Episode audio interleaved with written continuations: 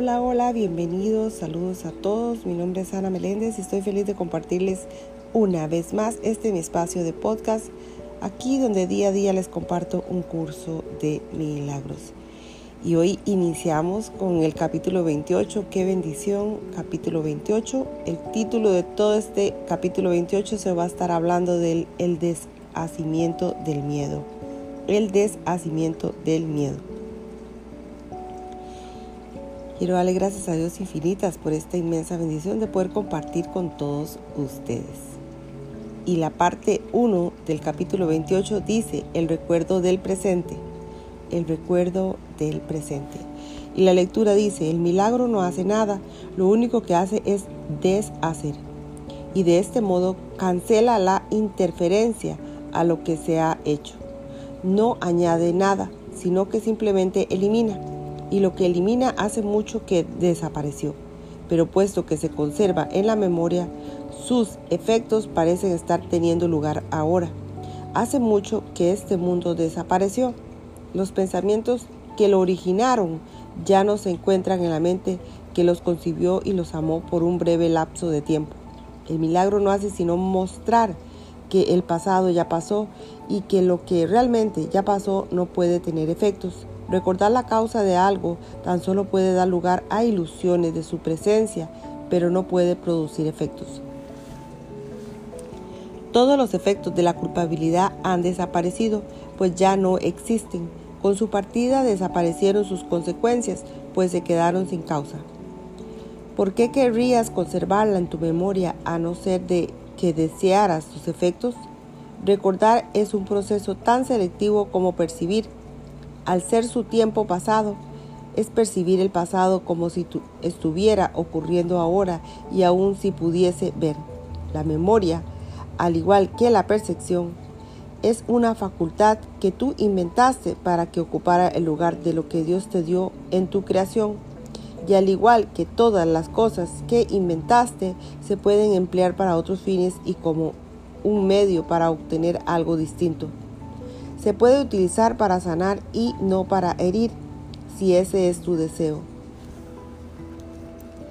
Nada que se utilice con el propósito de sanar conlleva esfuerzo alguno es el reconocimiento de que no tienes necesidades que requieran o requieran que hagas algo al respecto. No es una memoria selectiva ni se utiliza para obstruir la verdad. Todas las cosas de las que el Espíritu Santo puede valerse para sanar se han sido entregadas libres del contenido y los propósitos para los que fueron, eh, fueron concebidas. Para los propósitos por las que fueron concebidas. Son sencillamente facultades que aún no tienen una aplicación concreta y que solo esperan a que se haga uso de ellas. No han sido consagradas a nada en particular ni tienen ningún objetivo. El Espíritu Santo puede ciertamente hacer uso de la memoria, pues Dios mismo se encuentra en ella. Mas no es esta una memoria de sucesos pasados, sino únicamente de un estado presente. Has estado acostumbrado por tanto tiempo a creer que la memoria contiene solo el pasado, que te resulta difícil darte cuenta de que es una facultad que puede recordar el ahora. Las limitaciones que el mundo le impone a ese recordar son tan vastas como las que permites que el mundo te imponga a ti. No existe vínculo alguno entre la memoria y el pasado. Si, si quieres que haya un vínculo, lo habrá. Mas es solo tu deseo lo que establece y solo tú quien lo limita a una parte de tiempo donde la culpabilidad, culpabilidad aún parece persistir. El uso que el Espíritu Santo hace de la memoria no tiene nada que ver con el tiempo. El Espíritu Santo no la utiliza como un medio para conservar el pasado, sino como una manera de renunciar a él. La memoria retiene los mensajes que recibe y hace lo que se encomienda hacer. La memoria retiene los mensajes que recibe y lo que se le hace, se le encomienda hacer. No escribe el mensaje ni establece su propósito, al igual que el cuerpo no tiene un propósito intrínseco. y se parece servir para abrigar un viejo odio y representarte escenas de injusticias y de resentimientos que has estado guardando. Eso fue lo que le pediste que fuera su mensaje y ese fue el que te dio. La historia de todo el pasado del cuerpo se encuentra oculta en la memoria, confinada en sus bóvedades o bóvedas. La historia de todo está confinada en sus bóvedas. Todas las extrañas asociaciones que se han hecho para mantener vivo el pasado y el presente muerto están depositadas ahí, esperando tu orden de que se de que se te traigan y vuelvan a revivirse, y de este modo sus efectos parecen haber aumentado con el tiempo, el cual eliminó su causa. El tiempo, no obstante, no es más que otra fase de lo que hace nada. Colabora estrechamente con todos los demás atributos con los que intentas mantener oculta la verdad acerca de ti. El tiempo ni quita ni restituye. Sin embargo, lo utilizas de una manera extraña, como si el pasado hubiera causado el presente y este no fuera más que una consecuencia en la que no se puede hacer cambio alguno, toda vez que su causa ha desaparecido. Un cambio, no obstante, tiene que temer una causa duradera, pues de otro modo no perduraría. Es imposible poder cambiar nada en el presente si su causa se encuentra en el pasado. Tal como usas la memoria, solo el pasado está en ella y así no es más que un modo de hacer que el pasado predomine sobre el ahora. Olvídate de todo lo que te has enseñado a ti mismo, pues no fuiste un buen maestro. ¿Y quién querría conservar en tu mente una lección absurda cuando puede aprender y retener una mejor? Cuando, cuando memorias de viejos rencores vengan a rondarte, recuerda que su casa ya desapareció. Cuando memorias de viejos rencores vengan a rondarte, recuerda que su causa ya desapareció. Por lo tanto, no puedes entender cuál es su propósito. No permitas que la causa que quieres atribuirles ahora sea la misma que hizo que fuesen lo que fueron o parecieran ser. Alégrate de que su causa haya desaparecido, pues de eso es de lo que se te perdona. Y contempla en cambio los nuevos efectos de una causa que se acepta ahora y cuyas consecuencias se encuentran aquí. Su hermosura te sorprenderá. Las nuevas ideas de antaño que traen consigo serán las felices consecuencias de una causa tan ancestral que excede con mucho el laxo de memoria que tu percepción ve. Esta es la causa que el Espíritu Santo ha recordado por ti cuando tú la habrías olvidado. No es una causa pasada porque Él jamás permitió que no se recordase. Nunca ha cambiado porque en ningún momento dejó Él de mantenerla salvo en tu mente. Sus consecuencias te parecerán ciertamente nuevas porque pensabas que no recordaba su casa, su causa. Mas esta nunca estuvo ausente de tu mente, pues no era la voluntad de tu padre que su hijo no lo recordase. Lo que tú recuerdas nunca sucedió, pues procedió de una ausencia de causa, que pensaste que era una causa. Cuando te das cuenta de que has estado recordando consecuencias que carecen de causa y de que por lo tanto jamás pudieron haber tenido efectos, no podrás por menos que reírte.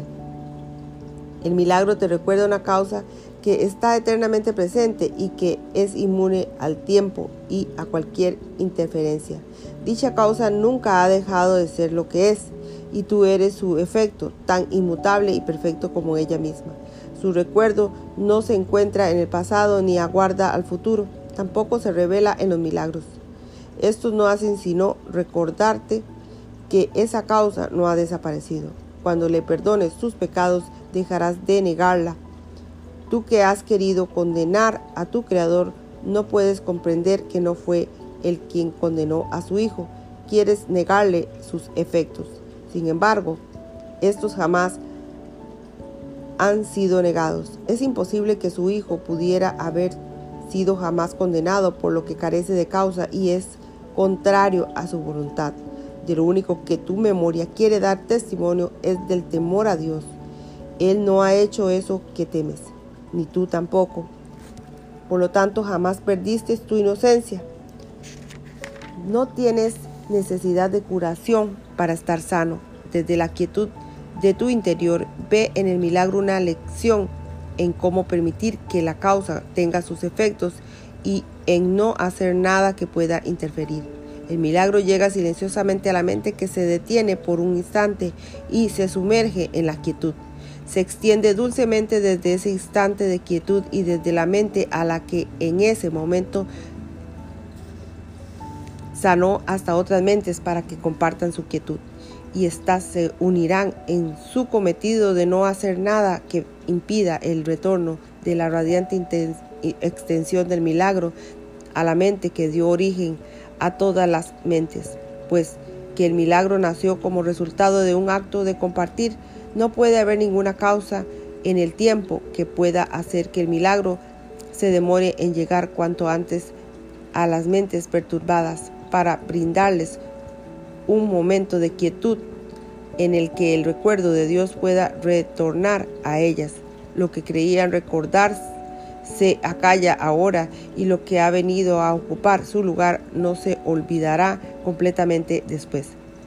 Aquel a quien dedicas parte de tu tiempo te da las gracias por cada instante de silencio que le ofreces, pues en cada uno de esos instantes se le permite al recuerdo de Dios ofrecer sus, todos sus tesoros al Hijo de Dios, que es para quien se ha conservado.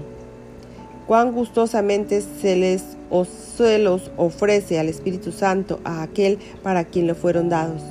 Y su Creador comparte sus agradecimientos porque a Él no se le puede privar de sus efectos. El instante de silencio que su Hijo acepta le da la bienvenida a la eternidad así como a Él, permitiéndoles a ambos entrar donde en su deseo morar. Pues en ese instante el Hijo de Dios no hace nada que le pueda producir temor. Cuán rápidamente aflora el recuerdo de Dios en la mente que no tiene ningún temor que se lo impida. Lo que recordaba desaparece. Ya no hay pasado que con su imagen tenebrosa impida el, el feliz despertar de la mente a la paz presente. Las trompetas de la eternidad resuenan por toda la quietud, mas no la perturban y lo que ahora se recuerda en la causa, no el miedo, el cual se inventó con vistas a anular y a mantenerla en el olvido. La quietud habla con suaves murmullos de amor que el Hijo de Dios recuerda de antaño antes de su propio recordar se interpusiera entre el presente y el pasado para callarlos. Ahora el Hijo de Dios se ha vuelto por fin consciente de una causa presente y de sus benévolas benévolos efectos. Ahora comprende que lo que él ha hecho carece de causa y que no tiene efectos de ninguna clase. Él no ha hecho nada, y al reconocer esto se da cuenta de que nunca ha tenido necesidad de hacer nada y de lo que nunca la tuvo. Su causa son sus efectos. Jamás hubo otra causa aparte de ella que pudiera generar un pasado a un futuro diferentes. Sus efectos son por siempre inmutables y se encuentran enteramente más allá del miedo y del mundo del pecado. ¿Qué se ha perdido por dejar de ver lo que carece de causa? ¿Y dónde está el sacrificio una vez que el recuerdo de Dios ha venido a ocupar el lugar que antes ocupaba la pérdida? ¿Qué mejor modo hay de cerrar la diminuta brecha entre las ilusiones y la realidad que dejar que el recuerdo de Dios fluya a través de ella y la convierta en un puente en el que solo un instante es suficiente para cruzarlo, pues Dios ha cerrado la brecha consigo mismo. Su recuerdo no ha desaparecido ni ha dejado al Hijo encallado para siempre en una costa desde donde pueda divisar otra a la que nunca podría llegar. Su Padre ha dispuesto que Él sea elevado y llevado dulcemente hasta ella. Él construyó el puente y es Él quien transportará a su Hijo a través de Él. No temas que vaya a dejar de hacer lo que es su voluntad, ni que vayas a ser excluido de lo que ésta dispone para ti. Hasta aquí termina la lectura del día de hoy Que Dios me les bendiga hoy, mañana, siempre. Gracias por haber estado una vez más aquí en este mi espacio de podcast donde te lo comparto con mucho amor. Bendiciones.